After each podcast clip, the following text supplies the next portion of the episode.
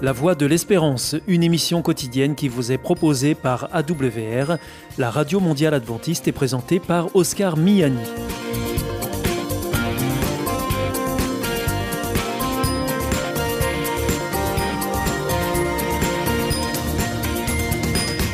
Merci de votre fidélité à la Voix de l'Espérance à travers les ondes, mais aussi par Internet sur www.awr.org ou aussi grâce à votre téléphone. Aujourd'hui au programme, dans quelques instants, ce sera votre rendez-vous santé avec Destination Santé. Ensuite, vous retrouverez vos chroniques. Tout d'abord, reflet d'actualité qui porte un regard chrétien sur l'actualité de la semaine. Et ensuite, nous terminerons avec Bernard Sauvagna pour Des gens comme vous et moi. Avec Destination Santé, Dominique Salomon. Bonjour à tous. Les cancers du sein sont généralement considérés comme des cancers exclusivement féminins. Pourtant, les hommes peuvent aussi être touchés. Voici donc tout ce qu'il y a à savoir sur le cancer du sein au masculin. Moins de 1% des cancers du sein affectent les hommes. Ces messieurs peuvent donc être concernés. Comme pour les femmes, certains facteurs de risque exposent les hommes au cancer du sein. Il peut s'agir de l'âge, les plus de 60 ans sont ainsi plus exposés, d'antécédents familiaux, d'une prédisposition génétique liée à la mutation du gène BRCA2, d'une exposition au rayonnement ou encore d'une cirrhose du foie qui peut augmenter le taux d'estrogène et baisser le taux d'androgène. D'autres facteurs peuvent être liés à la survenue de ce type de cancer chez l'homme. Mais devant le manque de preuves scientifiques, la prudence reste de mise. Il s'agit d'une gynécomastie, c'est-à-dire le développement exagéré des seins chez l'homme, de l'obésité ou encore de la consommation d'alcool. La rareté et le caractère généralement indolore de la maladie retardent souvent le diagnostic. Les hommes doivent donc être attentifs à leur sein pour repérer la tumeur le plus rapidement possible. Tout changement doit vous conduire à consulter. Le signe le plus fréquent du cancer du sein chez l'homme est une masse indolore, habituellement située près du mamelon ou en dessous. Un écoulement ou saignement du mamelon, un mamelon qui pointe soudainement vers l'intérieur, une douleur ou enflure au sein, ou encore une masse à l'aisselle, sont autant d'autres signes évocateurs. Sachez enfin que l'évolution de la maladie et les traitements proposés aux hommes sont les mêmes que pour le cancer féminin.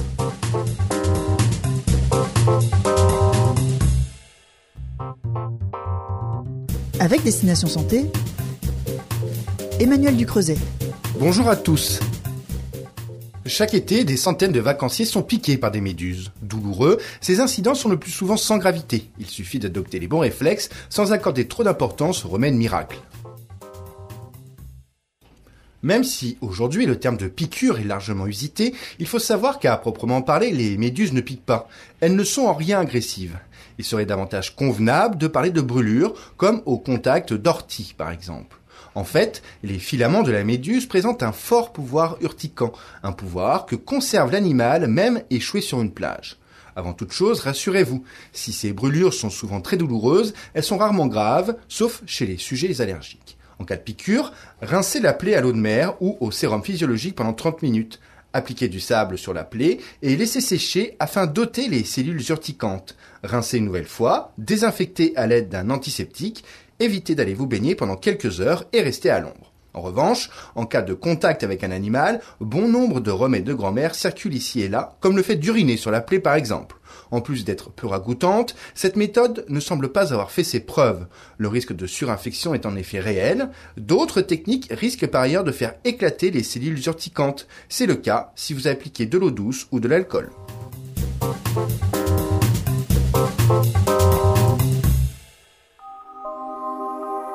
Vous aussi, votre santé vous intéresse? Alors si vous souhaitez en savoir plus, demandez-nous l'ouvrage Santé et bien-être des éditions Vie et Santé. Nous aurons le grand plaisir de vous en adresser un exemplaire gratuitement sur simple demande de votre part à france.awr.org.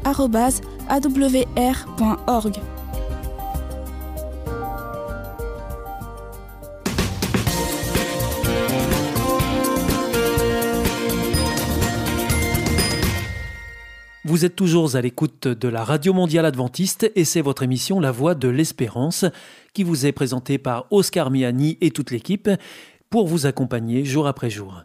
Juste avant, c'était Destination Santé que vous retrouverez sur cette même antenne jeudi prochain à la même heure.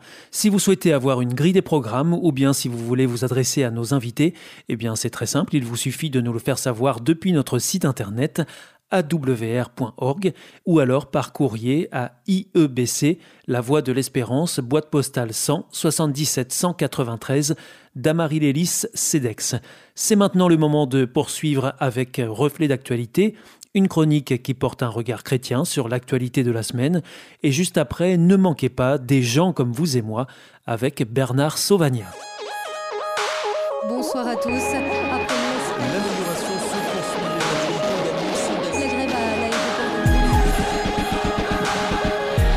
Reflet d'actualité. Une approche chrétienne de l'actualité de la semaine. Populisme avec le pasteur Philippe Rose. Un peu plus de trois semaines après son élection, le président de la République française vient de nommer son Premier ministre. Plus exactement, sa Première ministre, puisqu'il s'agit de Madame Elisabeth Borne. Pour la deuxième fois dans l'histoire de la Ve République, le gouvernement sera conduit par une femme. Elle connaît bien tous les dossiers qui l'attendent pour avoir participé comme ministre au précédent gouvernement. Mais parmi tous ces dossiers, le plus urgent arrive vite. Les législatives, ou l'élection des représentants du peuple à l'Assemblée nationale. Pour certains, la campagne a déjà commencé. Et entre les alliances, les parachutages, les promesses en tout genre, les projets politiques, c'est-à-dire les projets d'organisation de la vie publique, quotidienne, collective, peinent à émerger.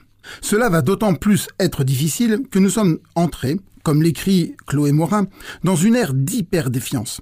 D'ailleurs, poursuit-elle, partout, c'est un principe de suspicion qui s'applique dans l'évaluation de ce que font et proposent les figures d'autorité. Défiance, suspicion et crise du nous c'est-à-dire de notre capacité à vivre ensemble, donc à décider et à faire ensemble. Sans oublier que, poursuit-elle, l'on ne voit sur les réseaux et les chaînes d'infos que les passionnés, les emportés, les vociférants ou les enthousiastes, et non plus le locuteur interrogatif, pétri de doutes ou tout simplement mesuré. Dans une économie où le clic est roi, l'émotion et l'image ont pris le pas sur les mots, la mesure et la raison. Tout va trop vite et le flot incessant d'informations vient balayer toute possibilité de s'arrêter pour réfléchir, choisir et construire un avenir commun. D'autant plus difficile que chacun possède son réseau relationnel, social, et n'en sort que très rarement et difficilement. Déjà, dans l'archipel français, Jérôme Fourquet révélait le sentiment qui nous traverse, à savoir que nous serions divisés en clans, tribus ou chapelles irréconciliables, chacun sur son archipel, avec les personnes qui nous ressemblent. Dans ce contexte, le populisme, au sens trivial du terme, prend de l'ampleur et devient presque naturel. Besoin de flatter les foules, de leur dire ce qu'elles attendent, même si cela est irréaliste. Tant pis. L'essentiel est d'être entendu, d'être reconnu et d'être in fine élu. Nous l'observons dans de nombreux pays dits démocratiques, en Europe ou sur d'autres continents. La France n'y coupe pas. Et se vérifie encore aujourd'hui ce que le renard disait au corbeau dans la fable bien connue, tout flatteur vit aux dépens de celui qui l'écoute. Leader fut confronté à la tentation inverse, celle d'être intronisé roi par une foule désireuse de bénéficier de ses bontés.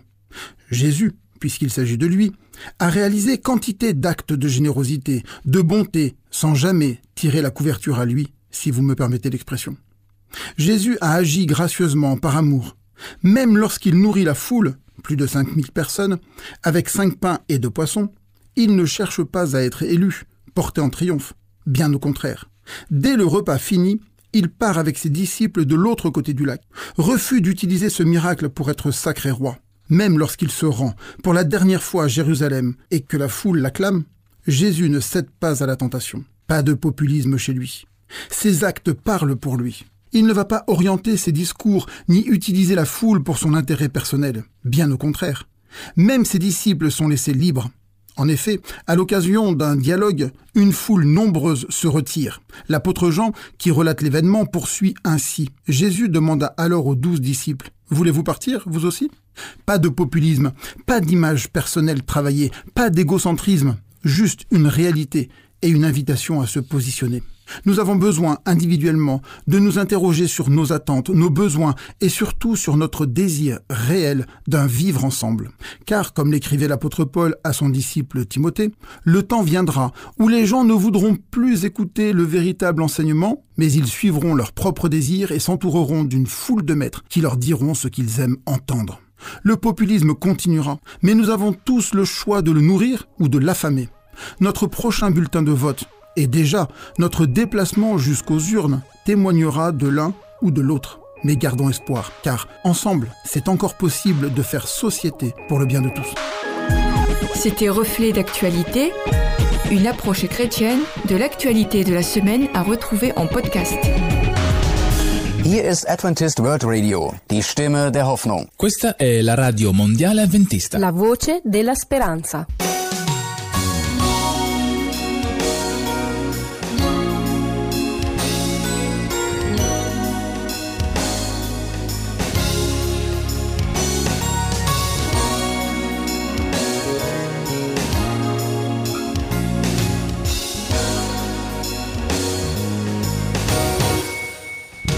Blessed assurance, Jesus is mine.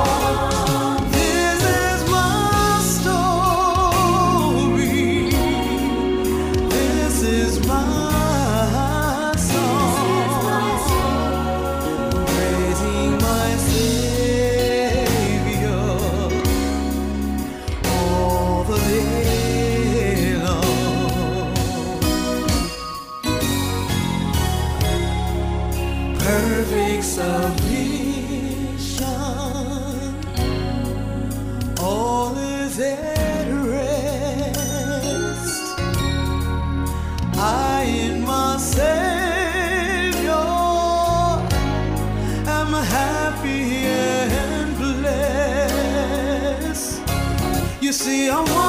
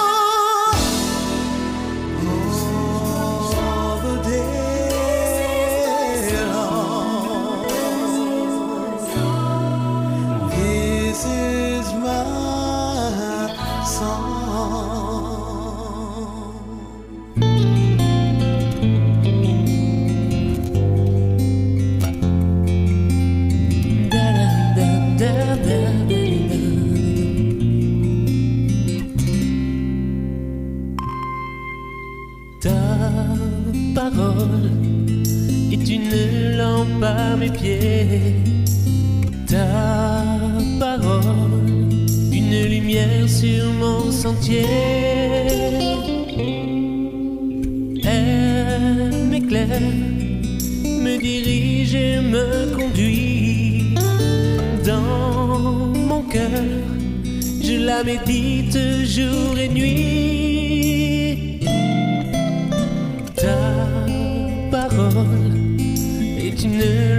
à mes pieds.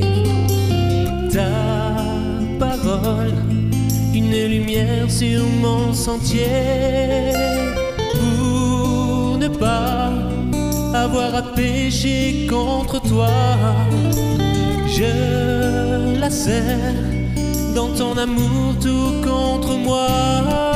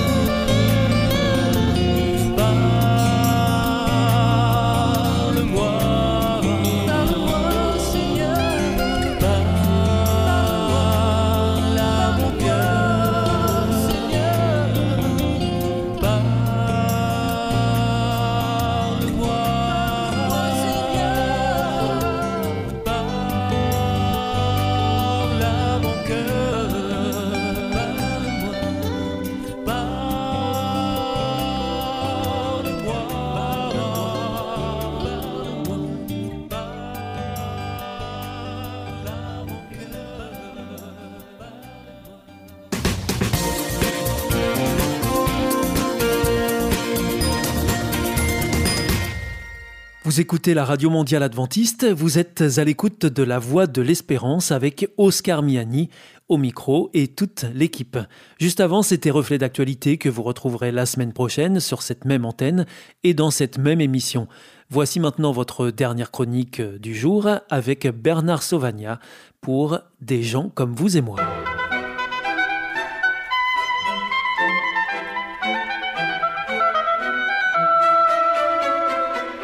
Des gens comme vous et moi. Histoire ordinaire et extraordinaire tirée de la Bible.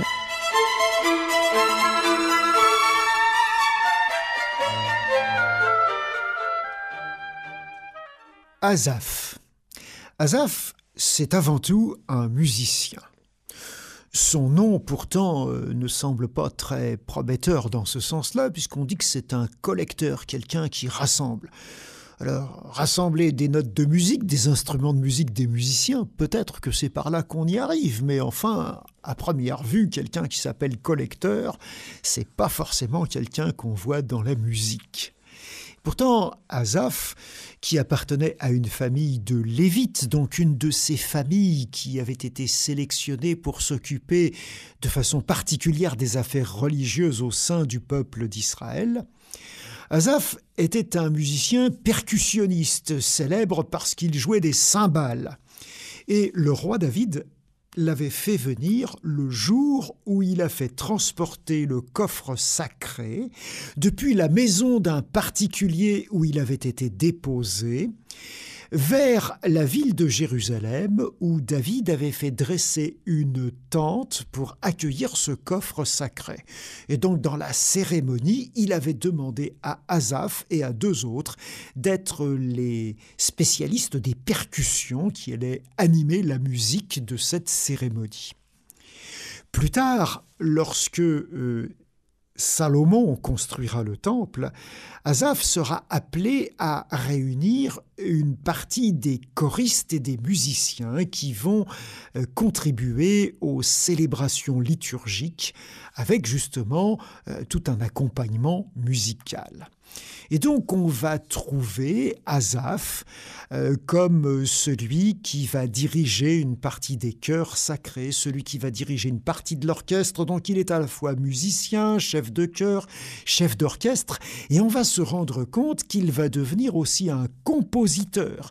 Il va composer peut-être la musique de certains des chants liturgiques de l'ancien Israël, mais on trouve dans le recueil des psaumes une douzaine de ces chants poétiques qui ont été rédigés par lui et qui sont signés psaumes d'Azaph.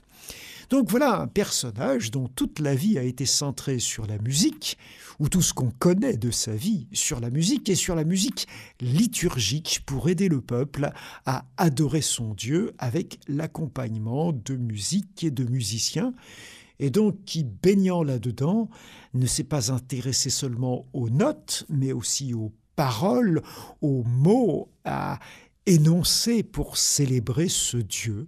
Un artiste un artiste croyant, un artiste qui nous encourage les uns et les autres à mettre aussi tout notre art au service de ce que peut être notre foi. Alors c'est vrai, pour retrouver ce personnage, il faut être capable de faire pas mal de lectures. On va en trouver d'abord dans les livres des chroniques qui sont très intéressés par tout ce qui touche à la liturgie. Au chapitre 6, au chapitre 16, on verra comment s'organise toute cette liturgie. Et puis, bien sûr, on retrouvera le nom d'Azaph en tête d'un certain nombre de psaumes, le psaume 50, et puis tous les autres psaumes d'Azaph se trouvent dans le troisième recueil des psaumes qui en contient cinq. Et donc c'est vers ces textes que je vous invite à vous tourner si vous voulez mieux découvrir ce personnage et en particulier en lisant quelques poèmes de sa plume et certainement qu'il a su mettre en musique.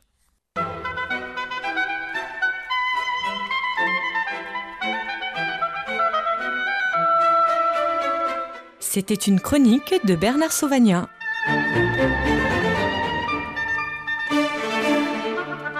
Connaissez-vous la vie, la vraie? Vous aspirez à ce que la vôtre soit meilleure? L'IEBC, l'Institut de la Bible par correspondance, peut vous aider.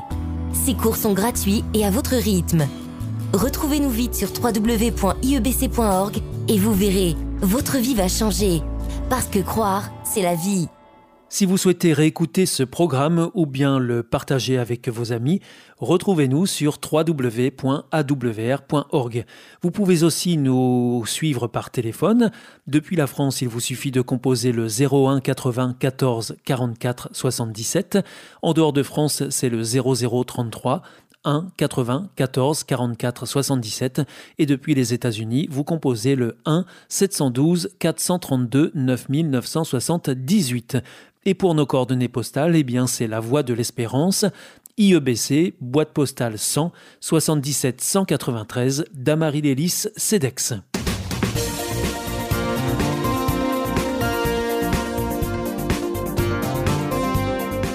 Votre émission est pour aujourd'hui terminée. Vous étiez à l'écoute de la Radio Mondiale Adventiste pour votre émission quotidienne La Voix de l'Espérance. Et vous étiez en compagnie d'Oscar Miani. Nous vous donnons rendez-vous demain à la même heure. D'ici là, portez-vous bien. À demain.